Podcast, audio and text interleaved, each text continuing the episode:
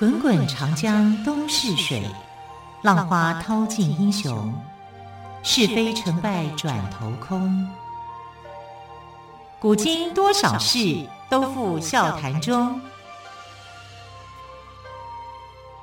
陪你说历史，汪培制作主持。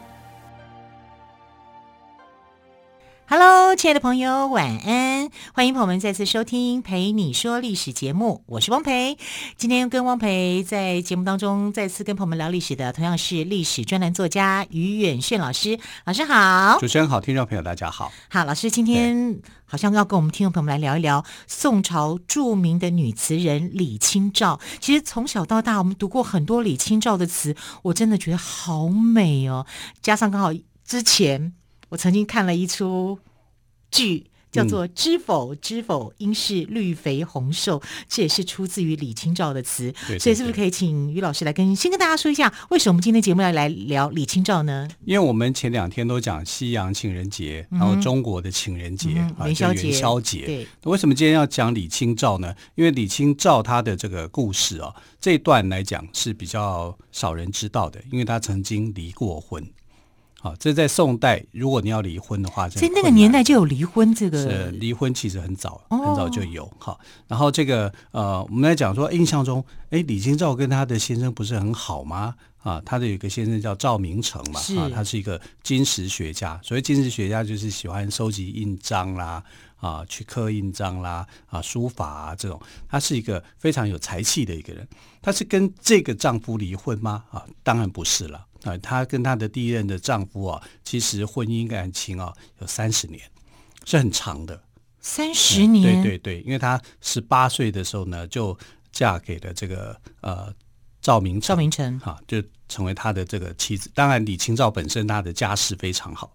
李清照是在呃西元一零八四年出生在山东济南的啊，一个才女，所以大家都讲说她是千古第一才女。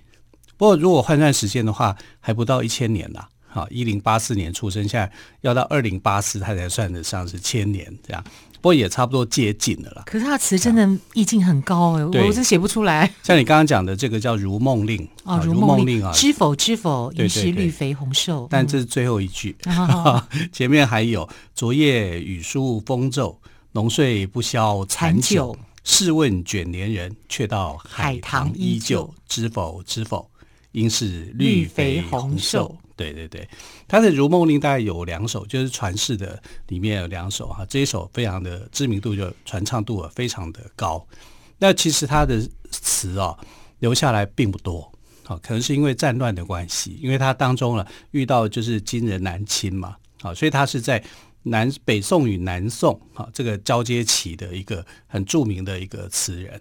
啊，那也因为这样子，它的词的这个内容啊，就比较特别。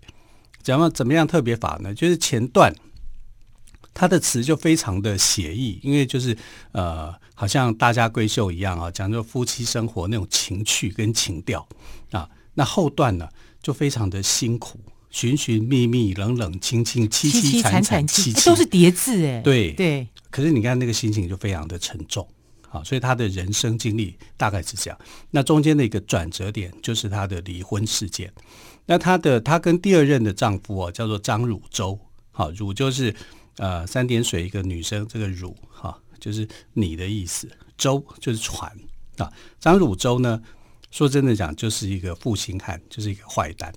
他看上的是这个呃钱，也就是说他们在逃难的时候啊，赵赵明诚很有钱嘛。啊，非常多的这种呃书法绘绘画文章啊，那这些东西都非常的值钱。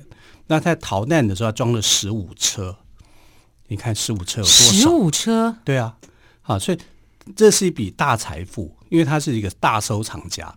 那你这个收藏品，随便一幅画或者是什么东西啊，都很值钱，都价值连城。所以他看上的是这个。啊，觉得说赵明诚有十五车的这个文物哈、啊，珍贵的这些财宝，那眼睛看到的是钱，所以他就去接近了这个呃李清照。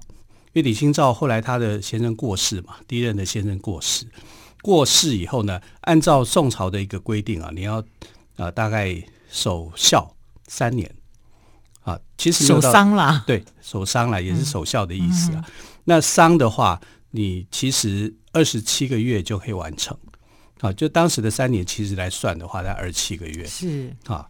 可是她她差不多是二十八、二十九个月左右，啊，她就嫁给了第二任的这个丈夫。那本来她以为这是一个遇到良人，嗯、为什么呢？因为她就是极尽讨好李清照啊，就是还有就是她第一段婚姻很美满。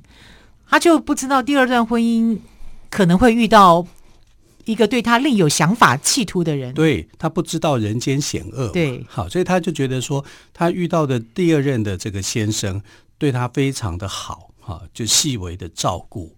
其实他不知道说，原来这个张汝舟看上的是他的钱，看上的是他所留下来的这些东西。啊，所以呃，李清照其实某个程度来说啊，是蛮可怜的。好，在那个时代里面，他承受了时代的悲剧，还有他自己个人的悲剧。好，那我觉得他更令人佩服的是，他能够打破这个悲剧。啊，就是这段婚姻我不要了。啊，他其实跟张汝舟的这个婚姻关系维持得很短，大概不到一百天。不到一百天，不到一百天，哇，那才三个多三个月左右吧？对啊，因为张汝舟的企图心就是要他的钱啊。嗯、后来他就发现说，哦，原来这个人心术不正。对，原来李清照没钱了。嗯、那李清照为什么会没钱呢？很简单啊，在那个战乱的时代，钱呢是身外之物，很容易被抢走，很容易被烧毁，因为战乱嘛。好，所以呃就是这样子啊。所以他到后来的时候，其实是没什么钱的。啊，那张汝舟呢，得不到钱以后，他就原形毕露，他就原来不是那么好的一个人，本来就不是那么好的人，就只是为了他的钱。那李清照看清了这一点以后呢，就决定要脱离张汝舟的这个呃魔掌啊，想要逃出去。可是你知道，在宋代啊，那个时候的婚姻啊，对女生来讲其实就是一种伤害啊。为什么呢？你要嗯，女方要诉请男跟男方离婚的话，很困难。但是男方要诉请跟女方离婚就很简单，啊，所以宋代的社会来讲，就是呃，男方诉请离婚只要一张纸、一份休书就可以离了。那女方要诉请离婚的话，只有等死了。你看，非常的不公平，非常的不公平，就很困难，很困难。嗯、可是李清照还是去挑战啊，他就觉得我要去逃离这个婚姻，为什么呢？他受到家暴嘛，啊，所以有时候就是。你我有时候男女交往，你说你能够真的很看清楚这个男的是什么德性吗？恐怕也很难。如果他有心要接触你，他想要去得到一些他所要的利益的时候，他可以伪装嘛啊！所以张汝舟就是伪装的人，他就装的非常的好，装到他比这个呃赵明诚都还好。那你想想看，如果你是李清照，你会觉得怎么样？我已经这个时候已经快五十岁的人了，嗯嗯李清照这个时候年纪已经很大了。还有人对自己这么好，对，一定会非常的感动。对，结果没想到他只是为了要他的钱，嗯，啊，他就那没有得到钱之前呢，一定是对你嘘寒问暖啊，你有什么照顾啊，你有什么需要的地方，马上就跑过来。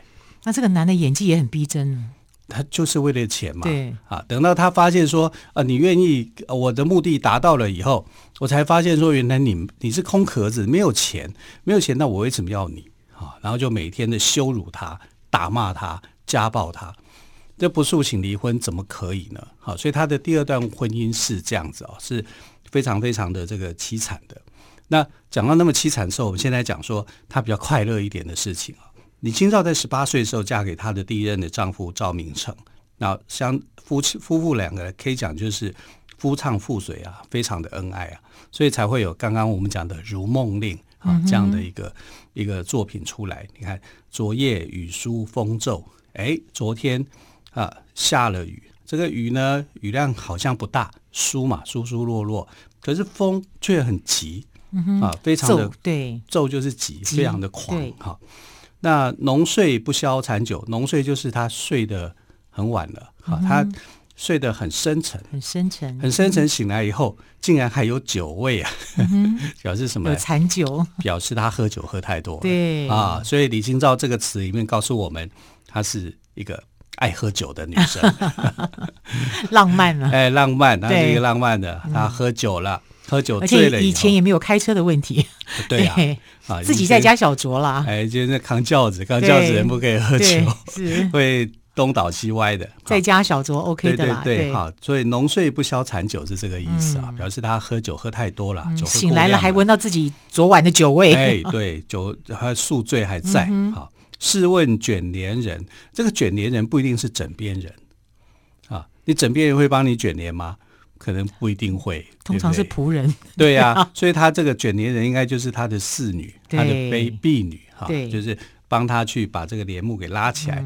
帘幕拉起来就可以看到外面的景色，他就问啦：“那这个呃外面的花怎么样啦？”好，却道海棠依旧。卷帘人就回他，就说：“哎，海棠还很好啊，海棠花还不错啊，没有什么变呐。”哎，他这时候就觉得：“哎呀，你真是不解人意啊！”知否知否，你知道吗？应是绿肥红瘦啊，绿就是绿叶，红就是花嘛。哎，绿肥就是红，绿叶多，红红的少，花朵凋落了。啊，大概它就是这样的一个意思。其实很美的一阙词，很美啊。对，因为它就不会讲说啊，花凋落了，然后那个叶子茂盛。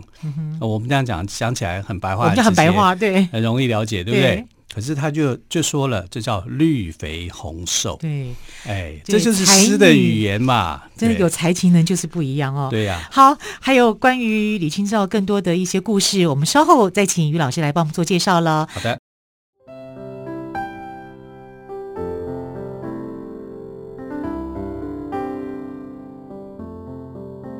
听见台北的声音。拥有颗热情的心，有爱与梦想的电台，台北广播 FM 九三点一。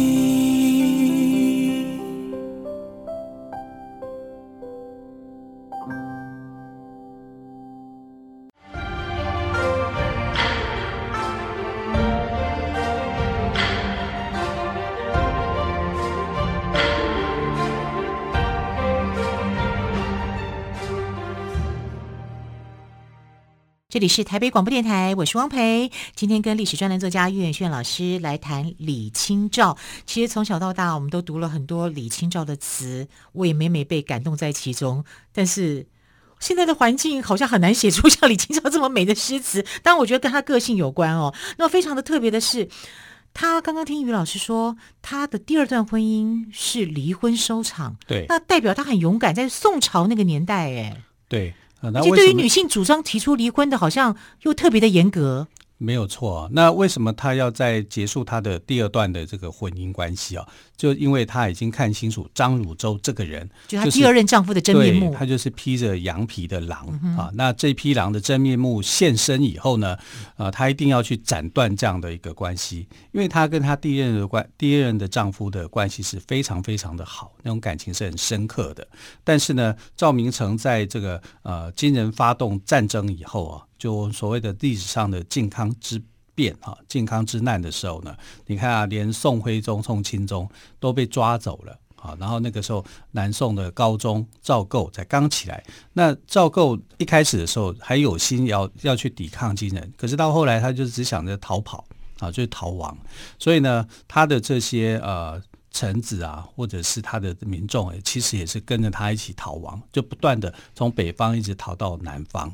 那你想想看，这个赵明诚留下的这个财物财宝非常的多啊，其实主要是金石字画这一方面啊。那一开始从十五车的这个收藏品，到最后呢，在不断的战乱跟迁移啊，就不断的遗失嘛，因为一定当中会被人家抢走啊，或者干嘛的。最后他只剩下五车，十五车变五车啊。他到绍兴的时候，他到绍兴以后呢，这个收藏品已经。这个变成五车的东西了，而且他的先生已经过世了。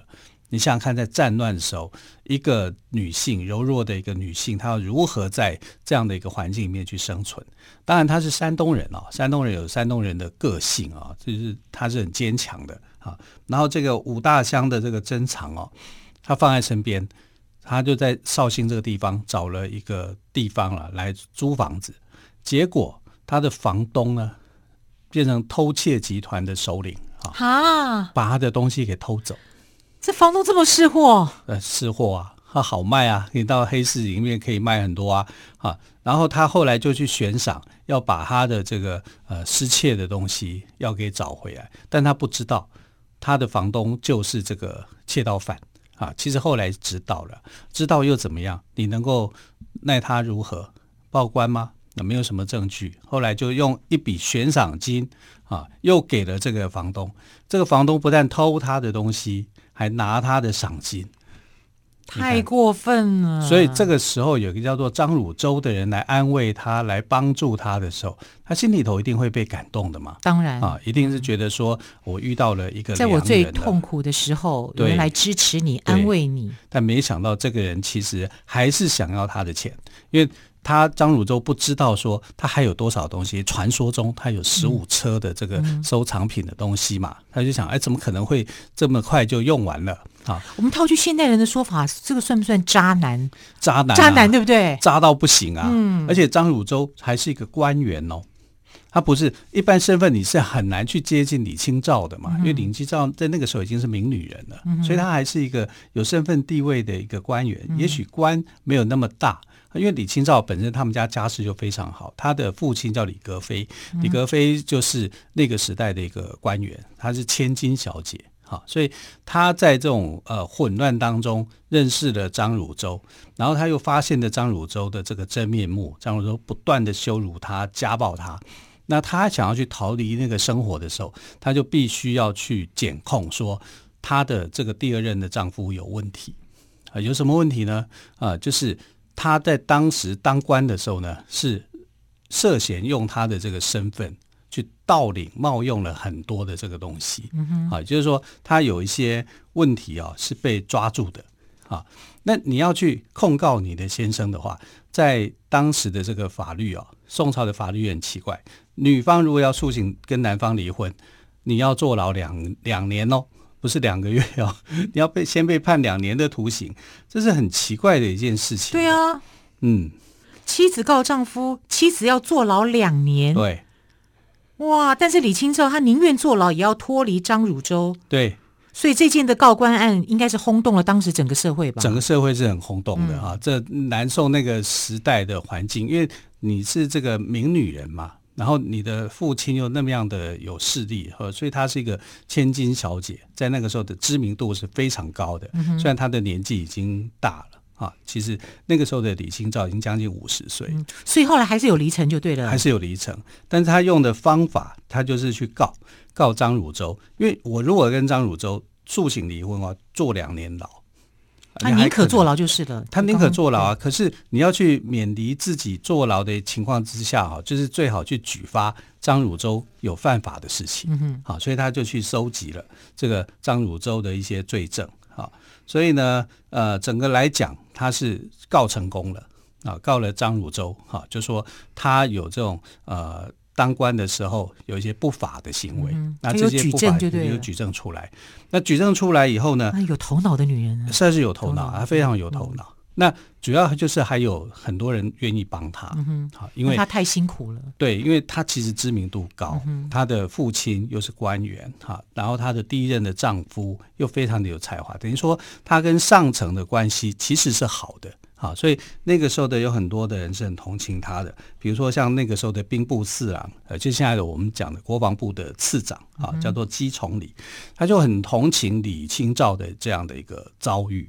那但很多人就是说，你为什么要这个啊、好像跟第二任丈夫结婚？其实，在宋朝并没有允许，并没有说呃，女人守寡以后不可以结婚啊。你只要就是说，你达到法定的期限就可以。啊，就是为丈夫啊守丧三年二十七个月啊，至少是二十七个月啊，这样的一个条件之下，你要结婚的话，其实他们不会那么样的在意啊。我们讲说这个什么女人饿死事小，失节事大，这是从南宋以后才开始的。可是，在李清照那个时期，她是北宋跟南宋的这个交接期啊，那那段时间其实还没有严格到说要把女性的地位限制的那么死。就是你还可以自行去做主啊，只是在法律上面来讲，如果你要离婚，女生要诉请离婚，她非常的辛苦，非常的困难啊，在那么困难的一个情况之下，她想到了去扳倒张汝舟的一个方式哈。然后还有就是官员呃也其实是很同情她、很配合她的哈，所以就啊找到了张汝舟的这个不法的证据。所以张汝舟后来呢一毛钱都拿不到。他李清照其实那时候也没有剩下什么财产了，都被骗光了，都被卷走了哈，或者就是在战乱当中流失了。啊，他是很很凄惨的，嗯，所以最后才有那那一句嘛，寻寻觅觅，冷冷清清，凄凄惨惨戚戚，对不对？几个叠字下来，非常的沉重。可是我希望李清照不要这么惨，我希望张汝舟惨一点。张汝舟，张汝舟也很惨啊，他后来就是被辞官嘛，就是说你原来的这个官，你你不，要不然他的举证那都查属实啦，是啊，对啊，所以他就丢官了。嗯丢官他就流浪江湖啦，就变成流浪汉啦，啊，就流浪致死啊，啊，因为不会有人同情他。一想到张汝舟，你就觉得这个人非常非常的又是贪官，对太太又不好，想尽一切办法挖太太身上的钱，对哪一点好？对，可是他在认识这个李清照之前，表现的就是一副哎呀，我是一个正人君子，正人君子，我很关怀你啊，我怎么样怎么样。嗯你看这个社会啊，这样的人多不多？很多。现代近代社会难道没有吗？我们现代社会也有，对对不对？所以历史就是一面镜子，呃、它就是一面镜子。对。那怎么办呢？啊，身为女性就要勇于去对抗。嗯。如果你只是呃不不勇于被对抗的话，你就是被欺负的那个。啊，你看李清照的例子就是这样，她也是名女人啊，她非常非常的有名。啊，相当于就是不但有名又有才情，对，她简直讲就是那个时代的林志玲嘛，对不对？有没有那么美，我就不知道了。但是才气高啊，非常高的一个人，知名度非常够的一个人。然后他还必须要去忍受这样的一个第二段婚姻里面带来的这种种种的不幸。是，但他勇于对抗啊，遇到家暴他也绝对不会低头。更何况那男人根本就是渣男嘛。啊，所以他对抗渣男这个事情，我觉得在李清照的生涯里面哈，不可以去忽视的啊。所以在过情人节的时候，想想看，我们是要当一个称职的情人。要变成是一个好的丈夫啦。是，好，今天的节目呢，呃，于老师特别介绍了我们著名的词人李清照的故事哦。虽然李清照的晚年寻寻觅觅、冷冷清清、凄凄惨惨戚戚，但是呢，她的才情，你看流传到我们现在还在读她的诗词，还会被感动。那么，以及她勇敢对抗家暴、换取自由之身的精神，还是让我们非常的敬佩的。再次谢谢于老师，也谢谢朋友们的收听，我们就明天再见喽。于老师，谢谢，拜拜，拜拜。